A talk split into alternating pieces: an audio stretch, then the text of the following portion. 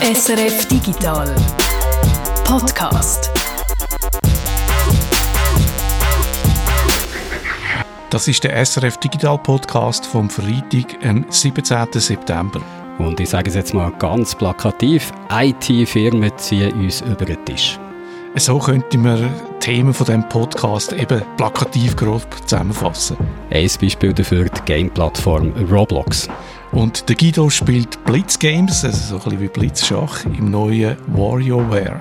Mein Name ist Jörg Tschirl. Und ich bin der Peter Buchmann. Zuerst zu den aktuellen Nachrichten. Apple Epic, das ist ein Prozess, der seit Monaten läuft. Da gibt es jetzt ein Urteil. Epic, der Game-Entwickler, der unter anderem für Fortnite zuständig ist, hat vor ein bisschen mehr als einem Jahr gegen Apple geklagt. Da haben wir hier im Podcast dann auch darüber geredet. Der Vorwurf, Apple sei mittlerweile so erfolgreich mit dem iPhone und dem App Store, dass sie da ein Monopol haben, zum Beispiel auf Smartphone-Games. Epic hat auch geklagt, weil Apple den App-Entwicklern ihnen verbietet, dass sie zum Zahlen Alternativen zum Apple App Store anbieten.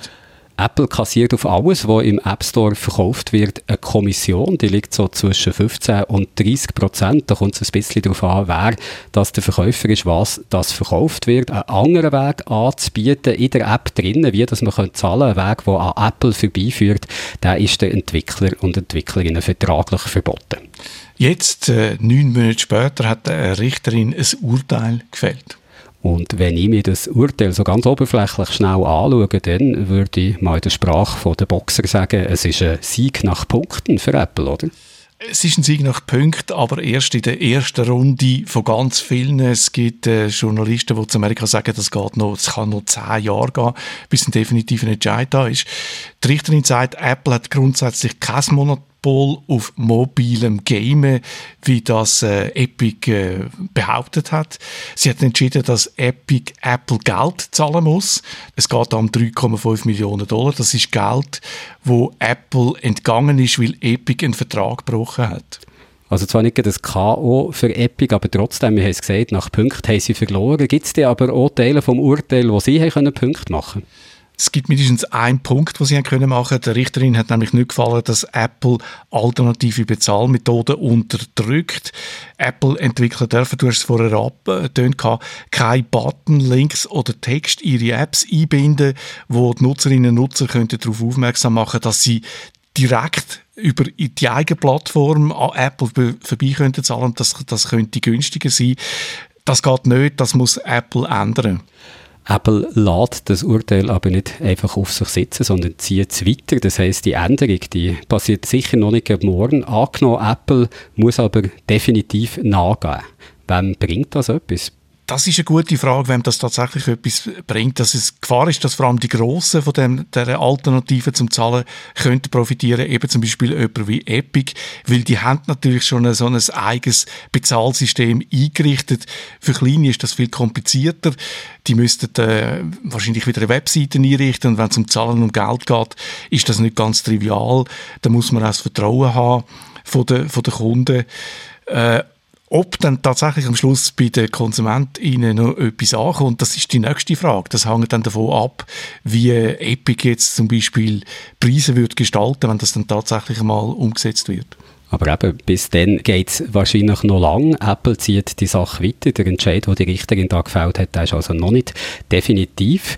Da werden noch andere Gerichte müssen darüber entscheiden. Kann man trotzdem schon ein bisschen sagen, was das Urteil jetzt für eine Bedeutung hat? Das Ganze ist sehr komplex, wie immer in der Juristerei und vor allem auch in Amerika. Die Richterin hat gesagt, ein Monopol, wie Epic das darstellt, das hat Apple nicht. Aber Apple agiere mit dem Linkverbot antikompetitiv. Das hat ihr nicht gefallen. Sie hat gesagt, der Markt, wie er aus Sicht von Apple dargestellt wird, der gäbe es nicht. Und Apple hätte mit der 30% Marge mal angefangen und das hätte sich dann gezeigt, dass das extrem profitabel ist. Und laut der Richterin gibt es keinen Konkurrent in dem Markt, wo die Marge könnte angreifen. Es ist unmöglich zu beweisen, sagt sie, dass die 30 Prozent, wo Apple da abzwackt, der effektiven Leistung von Apple entspricht. Natürlich macht Apple etwas im Gegenzug. Sie haben den ganzen App Store eingerichtet. Sie überprüfen die, die einzelnen Apps auf Sicherheit. Aber eben, ob das die 30 Prozent wert ist, das können wir nicht entscheiden, sagt die Richterin. Also, sie hat ganz klar durchblicken lassen, dass sie äh, da nicht mit Apple sympathisiert und dass es da noch wirklich noch offene Fragen gibt, äh, wo man halt jetzt vielleicht mit dem Gesetz nicht kann äh, erfassen oder wo das Gesetz nicht greift. Also wenn ich mal zusammenfassen das Urteil ist zwar größtenteils im Sinn von Apple ausgefallen, aber das heißt nicht, dass die Richterin jetzt Apple irgendeinen Blankoscheck hat ausgestellt, genauso weiterzumachen wie bis jetzt. Sie hat Geschäftspraktiken von Apple doch ziemlich kritisch beurteilt. Das ist so und sie ist auch nicht die einzige. Im Kongress gibt es äh, eine Gesetzesvorlage, die ist eingereicht worden von zwei Senatorinnen und einem Senator über Parteigrenzen hinweg. Das allein ist eigentlich schon bemerkenswert. In den letzten Jahren hat es das nicht mehr gegeben, dass beide Parteien so zusammenarbeiten können. Das Ziel von dem Gesetz sind faire Regeln rund um den App Store oder die App Stores, weil da ist auch Google mit gemeint. Die Praktiken von Google, die sind nicht so weit weg zum Teil wie die von Apple. Und äh, das Ziel von dem Gesetz ist, die Position der Konsumentinnen zu stärken und einen fairen Wettbewerb äh, zu garantieren.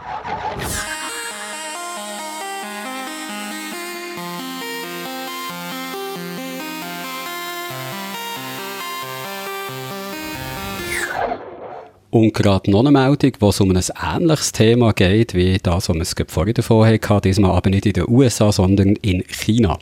Die chinesische Regierung interveniert mal wieder bei den grossen IT-Firmen im Land.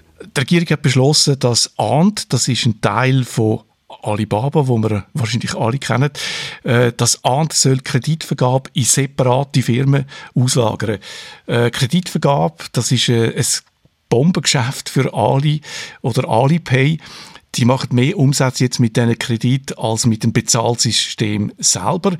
Und die chinesische Regierung sagt, das muss ausgelagert werden in eine eigene Firma. Und es müssen zwei separate Apps äh, müssen da gemacht werden. Das kann man nicht mehr vermischen mit Alipay. Äh, eine App, da geht es um so Kreditkartenmäßige Kredite und das andere sind Kleinkredite, also nicht für äh, Häuser oder so. Und Ali muss nochmal etwas machen. Sie müssen nochmal eine Firma gründen, wo äh, die Nutzerdaten drin dann gelagert werden. Und an dieser Firma ist die chinesische Regierung ebenfalls mitbeteiligt. Also die chinesische Regierung will verhindern, dass Ali mit dem unglaublichen Datenschatz, wo, wo sie haben, das mächtig wird, dass das getrennt wird vom, vom jetzigen Geschäft und dass das ausgelagert wird in eine, in eine eigene Firma.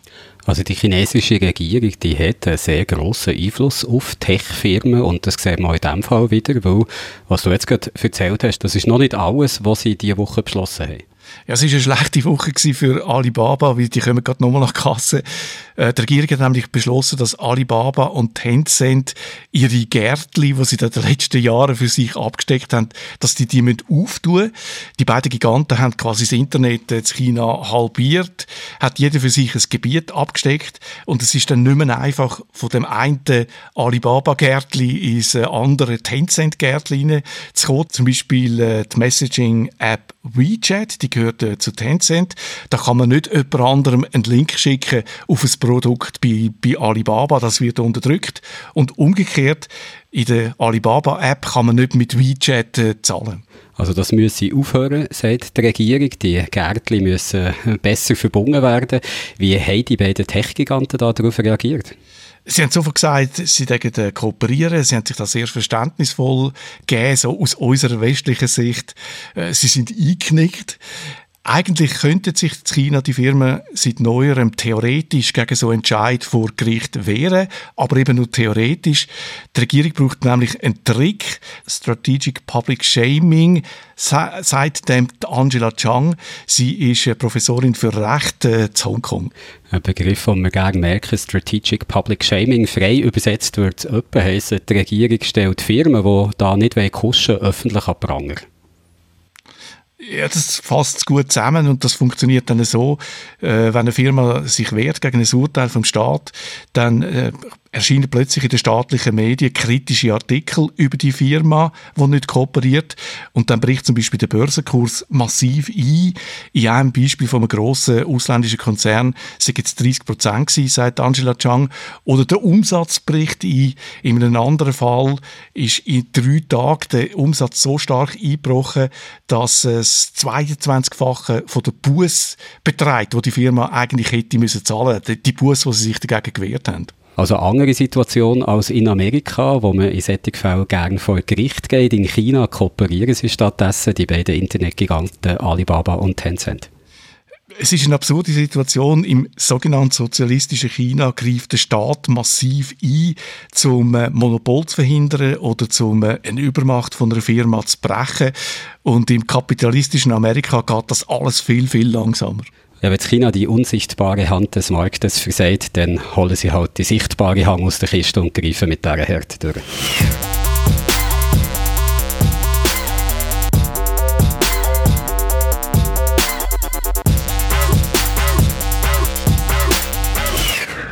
Den Namen Roblox, den solltet ihr eigentlich kennen. Entweder haben ein Kind, das ständig nur von Roblox redet, weil sie ständig nur Roblox spielen oder ihr erinnert euch an die Ausgabe vom 19. April 2019 von dem Podcast da, wo wir schon mal über Roblox berichtet haben ich bin das dann gewesen und für alle, die seither, es ist ja doch schon ein bisschen Zeit vergangen, also für alle, die seither haben vergessen, was Roblox eigentlich ist, hier mal schnell, wie ich die Plattform dann habe vorgestellt Roblox ist eine Game-Plattform, wahrscheinlich die erfolgreichste Game-Plattform, wo die meisten Leute noch nie davon gehört haben. Außer vielleicht sind sie so zwischen 8 und 18, weil dann kann es gut sein, dass sie selber sogar schon mal Roblox haben gespielt Roblox ist nur eine Plattform, wo Dritte darauf ihre Spiele machen können. Und alle Spiele finden in dieser Roblox-Welt statt.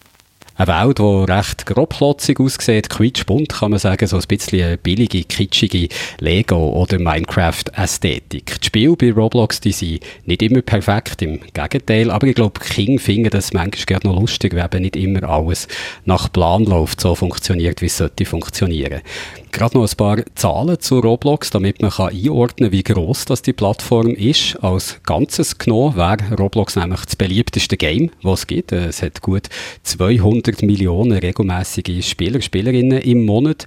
Auf Roblox, wo eine Plattform ist, findest du aber nicht nur ein Game, sondern mehr als 20 Millionen verschiedene Games.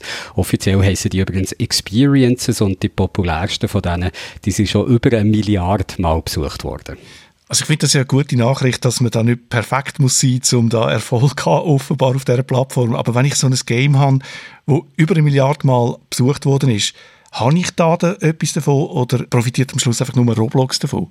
Du kannst Gratis-Games machen, wo man gratis kann spielen kann und wo du auch nichts drin verkaufst, dann verdienst du nichts, dann macht es einfach die Plattform attraktiver.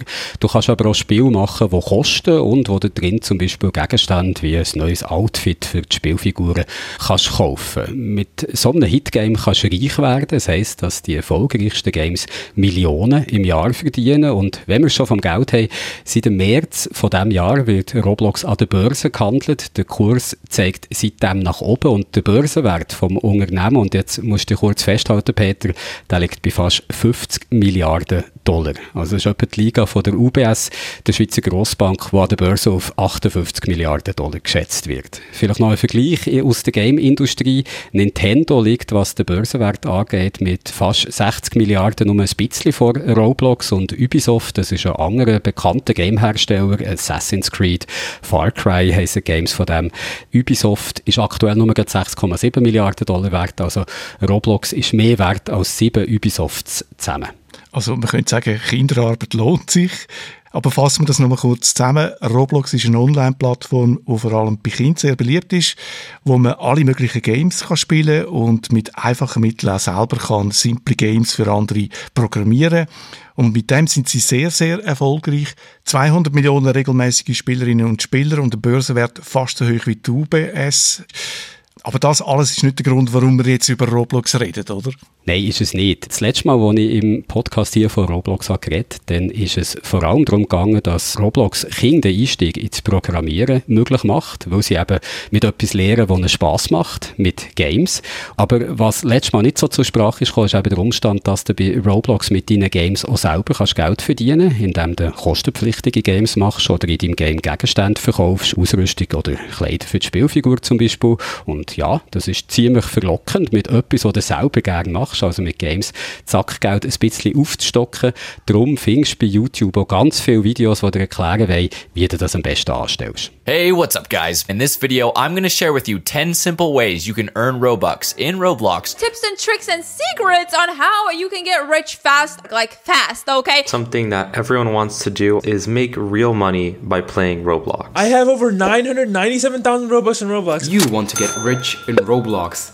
Aber es sind nicht nur die Schreihaus bei YouTube, die versprechen, dass du mit Roblox kannst reich werden kannst. Auch Roblox selber wirbt sehr gern mit dem. Das kann man in einem Ausschnitt hören von der Roblox Entwicklungskonferenz von 2018, wo es um Monetization ist gegangen, also um die Monetarisierung von deinen Spielen, wie dass du die Games bei Roblox so kannst gestalten, dass die Spieler, die Spielerinnen drin gern Geld ausgeben. Und wir können mal zulassen, wie das eine Frau von Roblox an dieser Veranstaltung erklärt.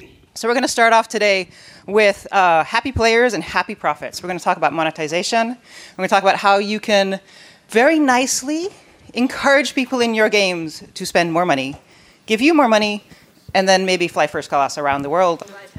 Or buy a Tesla. Wie du so viel Geld kannst verdienen, dass du ein klein nur noch erste Klasse fliegst oder einen Tesla kannst kaufen, wie sie das sagt, das klingt schon ein bisschen perfid, wenn man daran denkt, dass es ja in erster Linie Kinder sind, wo man da dazu verleiten äh, Geld auszugeben im Gamen, vielleicht sogar die eigenen Kolleginnen und Kollegen, wo man da ins Portemonnaie reinlangt oder vielleicht in das von ihren Eltern, wer weiß.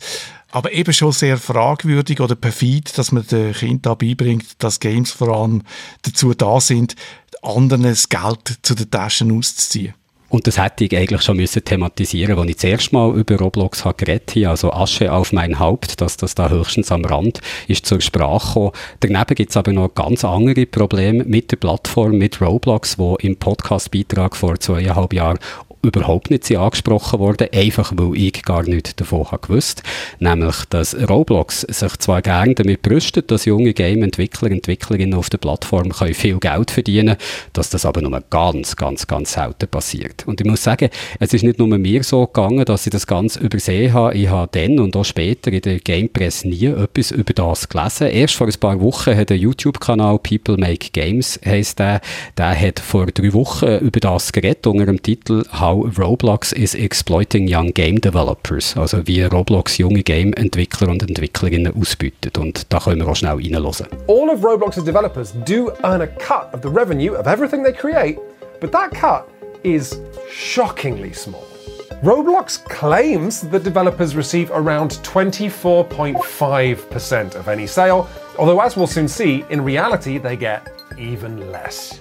Ich tue schnell zusammenfassen. Der Anteil der Einnahmen, wo Roblox den Entwicklerinnen und Entwicklern zukommen lässt, die sind schockierend klein.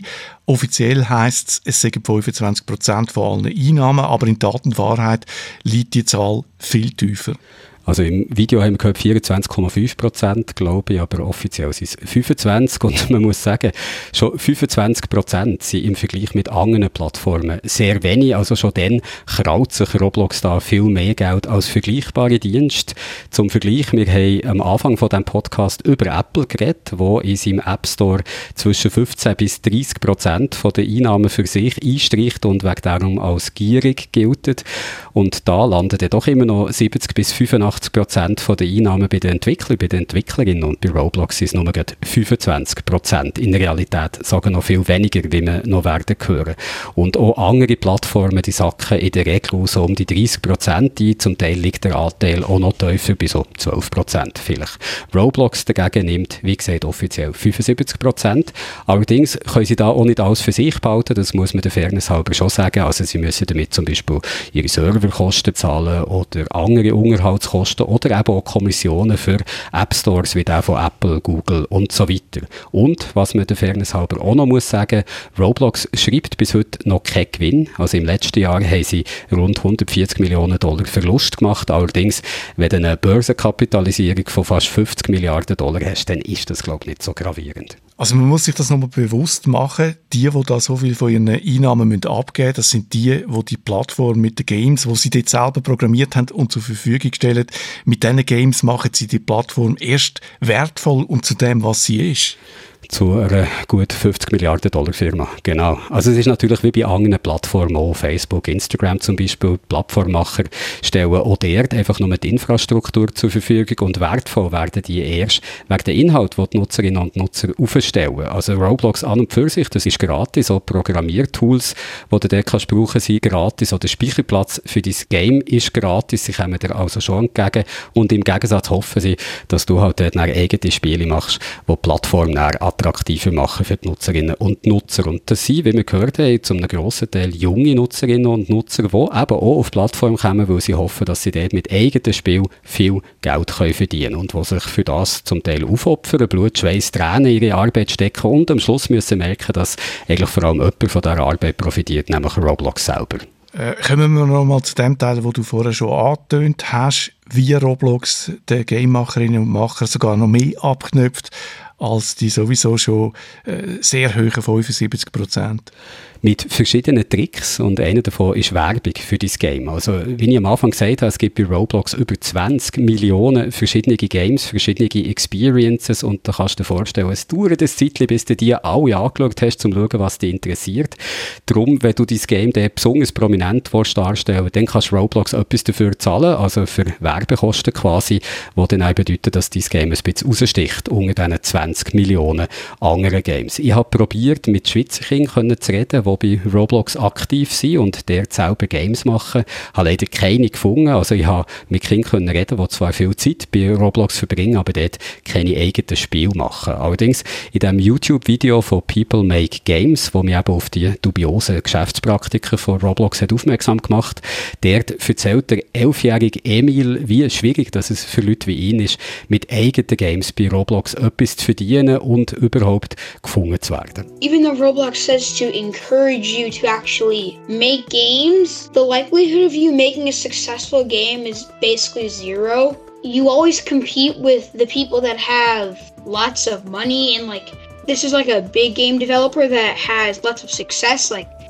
the amount of people that they have means the bigger the success is. Also er sagt dass die Chancen, dass man ein erfolgreiches Game bei Roblox lanciert, dass die praktisch bei Null sind, auch wenn Roblox einem sagt, man soll es doch unbedingt probieren. Wir müssen da gegen grosse professionelle Game-Entwickler antreten, die viel mehr Geld haben und schon ein viel grösseres Publikum, wo sie zu neuen Games mitnehmen können. Und eben fast die einzige Möglichkeit für ein Kind gegen so Goliathen anzutreten ist, wenn sie Roblox für Werbung zahlen. Und wenn du Roblox etwas zahlst, dann kannst du das nur in Robux machen. Das ist die virtuelle Währung, die auf der Plattform gilt. Also du kannst nicht mit Dollars, Euros oder Franken zahlen, sondern musst die zuerst in Robux wechseln. Und mit diesen Robux kannst du dann eben auf der Plattform Sachen kaufen, zum Beispiel in-Games Gegenstände oder Kleider oder Upgrades und so weiter. Aber bei jeder von diesen Zahlungen streicht Roblox den grössten Teil als Kommission für sich ein. Das haben wir schon gehört, das sind die 75 Prozent. Nehmen wir jetzt mal an, ich lande einen Hit auf dieser Plattform. Wir wissen, dass äh, die Plattform den Loyenanteil für sich in den Sack steckt. Aber bei diesen Zahlen, die du gesagt hast, bei diesen Ma Massen von Leuten, die da drauf sind, kann ich da nicht trotzdem noch Geld verdienen? Du kannst verdienen, aber Geld müssen wir wahrscheinlich in Anführungszeichen setzen, weil zuerst verdienst du eben nur Robux, also die Währung, wo du nur auf der Plattform selber etwas nutzt. Die kannst du zwar wieder in richtiges Geld zurückwechseln, aber das macht der Roblox gar nicht einfach. Also nehmen wir mal an, du hast ein Hitgame, du hast Robux verdient und möchtest die jetzt wieder zurückwechseln, dann musst du ein paar Bedingungen erfüllen. Zum einen musst du mindestens 13 Jahre alt sein und du musst ein Roblox Premium Abonnement haben. Premium-Mitgliedschaft. Die kostet so zwischen 5 und 20 Dollar im Monat. Das ist eine Voraussetzung. Zum anderen sind Auszahlungen von Robux erst aber eine Summe von 100.000 Robux möglich. Das wäre richtig im Geld etwa 1000 Dollar. Das ist eine Limite, die Roblox ganz willkürlich hat festgelegt. Bei anderen Plattformen ist die Summe viel tiefer, 100 oder 10 Dollar. Zum Teil gibt es so gar keine Limite. Du kannst dir jetzt sofort aus auszahlen. Bei Roblox ist es aber erst aber eine Summe von 100.000 Robux oder 1000 Dollar so. Das heißt, solange du mit dem Game nicht so viel verdient hast, kannst du dein Geld auch nicht auszahlen, nützt es dir eigentlich nichts, außer auf der Plattform. Also sagen wir, du hast 950 Dollar verdient und dann hat die Leute kein Interesse mehr, dann kannst du die 950 Dollar nicht auszahlen, weil die Limite eben bei 1000 Dollar liegt. Außerdem, das kommt noch dazu, kannst du nur einmal pro Monat auszahlen und Roblox kann auch ganz allein entscheiden, ob du für eine Auszahlung überhaupt in Frage kommst oder nicht. Also konkret schreiben sie dazu, ich zitiere da, bitte beachte, dass wir bei Ablehnung deiner Anfrage wegen eines Verstoßes gegen die Nutzungsbedingungen keine genauen Angaben zu den Gründen für die Ablehnung machen können, sondern nur allgemeine Informationen teilen können. Also sie können bestimmen, ob du darfst ausgezahlt werden oder nicht und wenn sie sagen nein, dann müssen sie das noch nicht einmal richtig begründen. Also sind da unglaubliche Steine, die einem in den Weg geleitet werden. Aber wenn man jetzt mal einfach so aus Sicht von Roblox argumentieren macht das nicht Sinn. Es geht ja da um Kind. Es geht darum, äh, den Betrüger das Leben schwer zu machen und Leute, die schon ein paar Mal gegen die Nutzungsbedingungen von der Plattform verstoßen haben. Das kann ich schon verstehen, oder? dass bei einer Plattform, wo vor allem Kinder drauf sind, dass du da besondere Schutzmaßnahmen gegen Betrüger machen willst. Also man könnte es, wenn man es jetzt sehr positiv möchte auslegen schon so dahingehend deutend, aber eben, das ist noch nicht alles, was sie da an Tricks auffahren, damit so wenig Geld wie möglich wieder aus der Plattform rausgeht. Ich habe es vorhin gesagt, die Limite, um die auszuzahlen, sind 100'000 Robux und das entspricht etwa 1000 Dollar.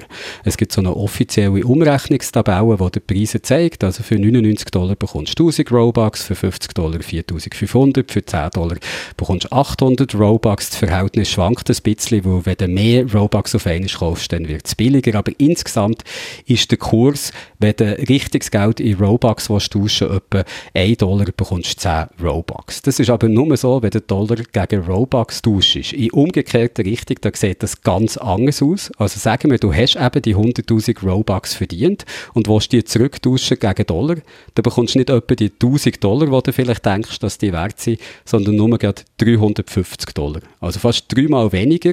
Und auch das ist total willkürlich von Roblox und ich habe überall auf der Seite gesucht, wo sie im Internet erklären, wie das du mit deinen Games kannst Geld verdienen und nie steht irgendetwas zu dem Kursunterschied oder warum es das da gibt. Also mich nimmt jetzt schon ein Wunder, wie Roblox das erklärt, offiziell, den massiven Unterschied. Hast du das noch nachgefragt? Ich habe sie angefragt, ja, wie sie das erklären und sie haben mir ein Statement geschickt. Eins, das ich übrigens auch bei anderen Webseiten-Blogs habe gelesen, die sich mit dieser Sache beschäftigt haben. Also die lassen einfach immer wieder das gleiche Statement aus und das ist mehr oder weniger PR in eigener Sache. Also darin loben sie sich, dass Leute auf der Plattform können erste und einfache Erfahrungen sammeln im Programmieren oder als kleine Unternehmer. Etwas, was natürlich stimmt, das muss man schon sagen. Und sie schreiben auch, dass sie jetzt im zweiten Quartal 2021 fast 130 Millionen Dollar hätten an Game-Entwickler und Entwicklerinnen auf der Plattform auszahlt und dass das 53 Prozent mehr ist als im Jahr vorher. Ich habe auch schnell nachgeschaut, die Zahl der Nutzer und Nutzerinnen ist im gleichen Zeitraum um etwa 30 Prozent gewachsen und da steigt natürlich fast automatisch auch die Zahl vom Geld, wo an die Leute ausgezahlt wird, wo halt die Zahl der Leute, die ausgezahlt werden hat zugenommen. Außerdem sagen die 130 Millionen ausgezahlten Dollar noch gar nicht darüber, wie das, das Geld verteilt wird.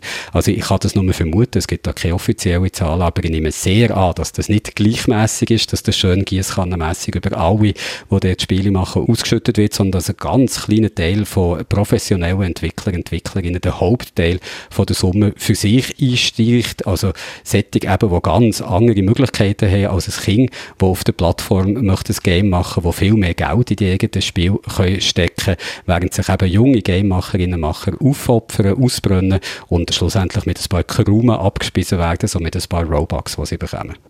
Also sie langen zu beim Wechseln in Dollar von ihrer eigenen Währung und sie langen natürlich nochmal zu, wenn man im Game etwas kauft, Kommission von 75 Prozent, das ist äh, zweieinhalb Mal so viel wie bei Apple. Wie tun Sie denn das begründen? In der Antwort, die sie mir geschickt haben, haben sie es nicht begründet und auch sonst beim Recherchieren habe ich keine Stellungnahme zu dem gefunden. Auch nicht dazu, wieso dass der erst ab 100'000 Robux die virtuelle Währung wieder in eine echte kannst tauschen, wieso sie es da eben viel schwerer machen als andere Plattformen.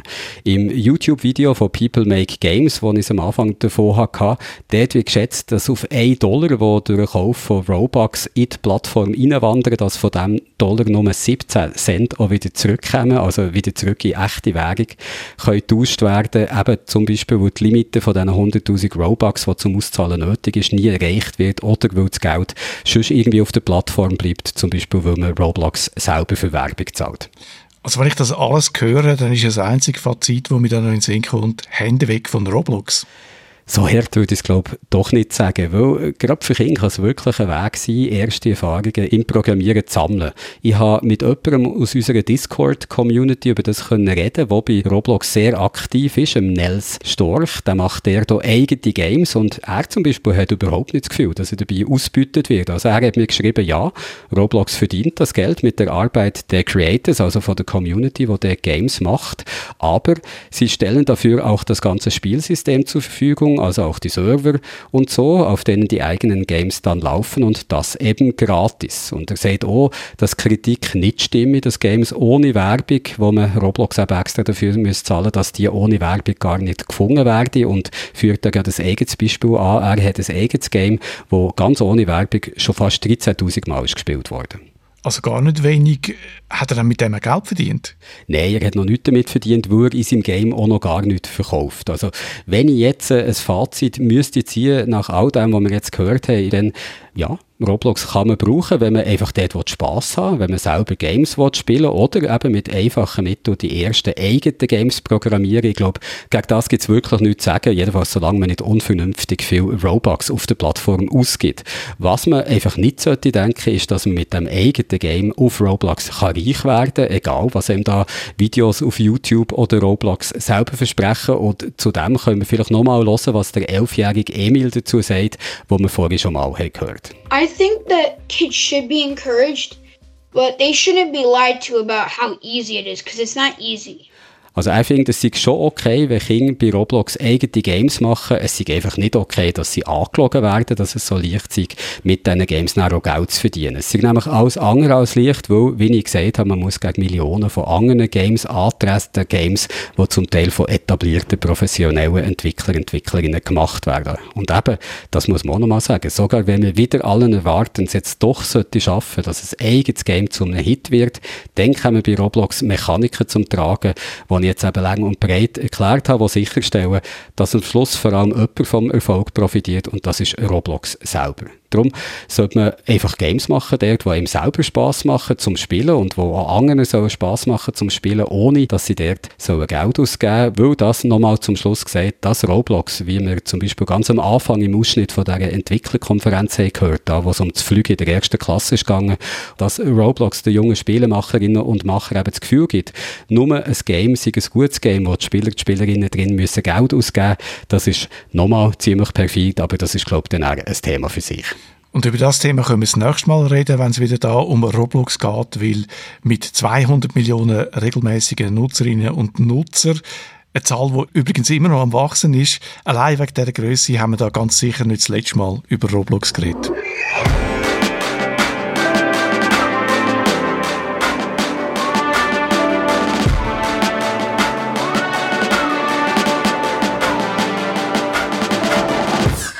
Viele von euch denken sicher, ich habe früher auch mal gegamed, ab und zu, aber heute habe ich einfach keine Zeit mehr. Die Game gehen so extrem lang. Außer das, was der Guido diese Woche gespielt hat. Und jetzt Achtung, der Guido steht vor mir nach anderthalb Jahren. Guido, ist das endlich mal ein Game, das auch ich, wenn ich jetzt für Gamer genug Zeit hätte dafür. Also, dass du keine Zeit hast, ist wirklich keine Ausrede, äh, um das Spielen. WarioWare Get It Together heisst. Und die WarioWare-Serie ist eigentlich immer so eine Sammlung von Minigames oder man würde sogar besser sagen Mikrogames. Die sind wirklich ganz, ganz, ganz kurz. Eigentlich ein einzelnes Game ist so nach ein paar Sekunden schon vorbei. Wie muss ich mir das Game vorstellen, wo ein paar Sekunden geht? Also das Schema ist eigentlich immer, du musst zuerst schnallen, was das Game von dir will, was du machen musst, und dann musst du es machen und dann ist es gerade fertig. Also es geht wirklich so ganz, ganz schnell. Äh, zum Beispiel so einer Zeus-Statue die Achselhaare auszupfen oder einem Hund etwas zu trinken geben oder ein Glas ein paar Sekunden lang balancieren, dass die Kugeln nicht runterfallen. So, das sind so die, die Varianten von Games. Und wie ist das zum Spielen? Ich finde es richtig lässig, weil es geht sehr schnell, das Game rührt dir so etwas an den Kopf, du musst sehr schnell begreifen, was du machen. Musst, du musst dann dich schnell entscheiden, das Richtige zu machen, du kommst sofort das Feedback über, ob das richtig war oder nicht. Und es gibt so einen Loop, wo zuerst so in Panik gerade ist und dann so eine Erleichterung kommt und es geht sehr schnell. Und es ist einfach sehr so äh, reizvoll, dass die Gefühlsachtibahn äh, zu fahren. Und es ist so ein sprudelndes Feuerwerk von Ideen in dem Game, also es hat sehr viel wilde und witzige und überraschende Ideen, die so in dem äh, extremen Tempo durchgeheizt werden.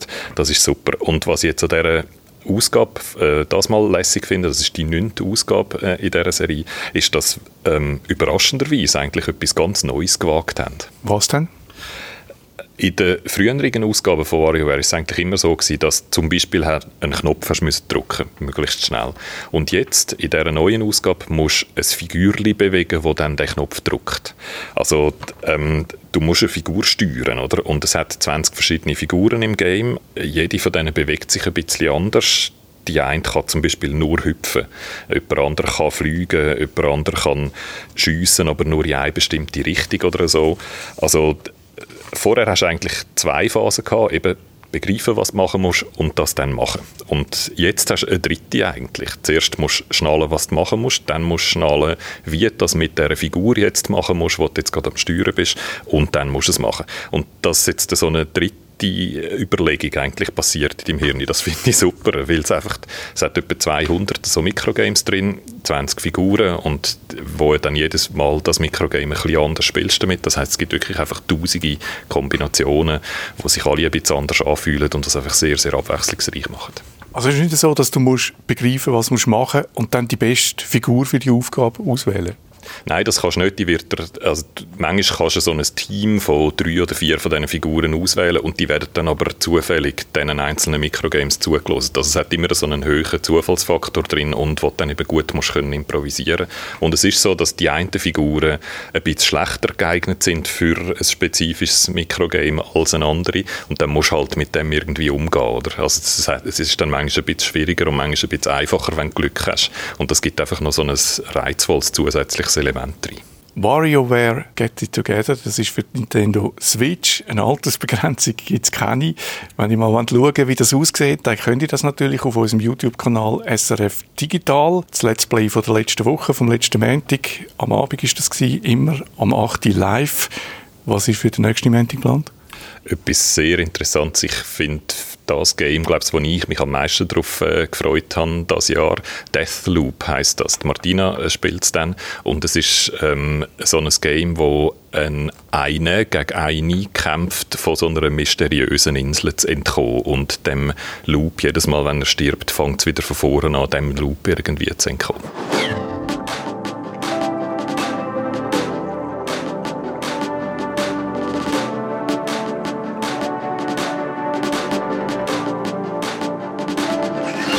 Letzte Woche haben wir über das Datenauskunftsbegehren oder das Datenauskunftsbegehren berichtet und da ist uns ein Fehler passiert. Mir ist ein ganz peinlicher Fehler oder ein ganz dummer Fehler passiert, so muss ich sagen. Wahrscheinlich vor lauter Datenauskunftsbegehren auf Hochdeutsch sagen, habe mich nicht mehr richtig konzentriert und habe an einer entscheidenden Stelle etwas Entscheidendes ausgelassen. Ich habe gesagt, von 116 Datenauskunftsbegehren, die ich abgeschickt habe, sind nur ein bisschen mehr zurückgekommen. Und das hat natürlich so heissen, sind nur ein bisschen mehr als die Hälfte zurückgekommen. Also hier nochmal die Zahl. Ich habe 116 Datenauskunftsbegehren abgeschickt und nur 72 zurückbekommen. Und das ist so ein bisschen eine zentrale Aussage von diesem Beitrag, dass nämlich die Firma, ob schon sie eigentlich müsste innerhalb von 30 Tagen auf so ein Auskunftsbegehren antworten, dass fast die Hälfte der Firmen das bei mir nicht gemacht hat und und es tut mir leid, dass ich genau die entscheidende Information dort habe ausgelassen. Darum habe ich es hier unbedingt nochmal anliefern Eine ganz ähnliche Erfahrung hat Jorland gemacht. Er schreibt nämlich bei uns auf Discord, Hallo zusammen, ich habe diesen Sommer 17 Datenauskunftsbegehren gestellt und meine Erfahrungen decken sich ziemlich mit denen von Jörg. Von Transparenz oder gar vom Grundsatz, meine Daten gehören mir, sind wir noch weit entfernt. Und es freut mich sehr, dass wir so eine Reaktion haben bekommen, weil ich habe im Beitrag ja auch betont, dass das jetzt einfach meine Erfahrung war, was ich da erlebt habe. Also zum einen, dass viel weniger geantwortet haben, als ich es gedacht habe, und zum anderen, dass die Antworten, die ich bekommen habe, dann auch eher unbefriedigend waren, weil sehr schwammig oder sehr kompliziert formuliert, so dass ich am Schluss eben nur gewusst, ja, Daten werden vor mir gesammelt, aber viel mehr nicht. Und wenn der Jorlan jetzt da die gleiche Erfahrung gemacht hat, bestätigt das zumindest, dass ich jetzt nicht der absolute Einzelfall war. Der Hatta Motto hat sich auch über Discord bei uns gemeldet mit äh, Fragen. Er fragt, hat eine Firma die gleichen Rechte für ein Datenauskunftsbegehren? Kannst du dazu etwas sagen? Ja, ich habe nachgeschaut, also das Datenauskunftsbegehren, das Recht, das man hat, so etwas zu stellen, das ist geregelt im Bundesgesetz über den Datenschutz. Und der steht gerade im zweiten Artikel über den Geltungsbereich. Dieses Gesetz gilt für das Bearbeiten von Daten natürlicher und juristischer Personen. Und näher im Artikel 8, wo es eben um das Auskunftsrecht geht, da steht, jede Person kann vom Inhaber einer Datensammlung Auskunft darüber verlangen, ob Daten über sie bearbeitet werden. Und mit Person sie da, so interpretieren ich das sowohl sowohl die natürlichen wie auch die juristischen Gemeinden, also auch Unternehmen, haben ein Anrecht darauf, so Auskunft zu verlangen. Und dann sagt der Hattenmutter wieder, ihn würde interessieren, äh, was Swisscom für Daten über ihn gesammelt hat recht viel Daten, das kann ich jetzt schon sagen, weil das eidgenössische Überwachungsgesetz, das verpflichtet Telekomfirmen wie eben Swisscom zu speichern, wer, wenn und wo mit wem telefoniert hat, wer, wenn, wem eine SMS geschrieben hat, also nicht der Inhalt von der SMS, aber die sogenannten Metadaten, also eben wer, wenn, wem und auch wer, wenn, wo, wie lange, mit welcher IP-Adresse im Internet war. Die Daten müssen sechs Monate lang aufbewahrt werden, das schreibt eben das eidgenössische Überwachungsgesetz vor, damit Strafbehörden auf Antrag Zugriff haben zu diesen Daten. Und diese Daten kann man auch für sich selber verlangen, also alles das, was ich jetzt gesagt habe, die ganzen Metadaten rund um Telefonie, SMS oder auch Surfen im Internet und das kann dann doch eine ganze Schwette geben. Also bei mir ist die Auskunft von der Swisscom eine von der dickeren gewesen. Ich glaube, dicker ist nur noch das gewesen, was ich von Coop und Migro bekommen habe, wo sämtliche meine Einkäufe mit der Superkarte oder mit der Cumulus-Karte drauf waren.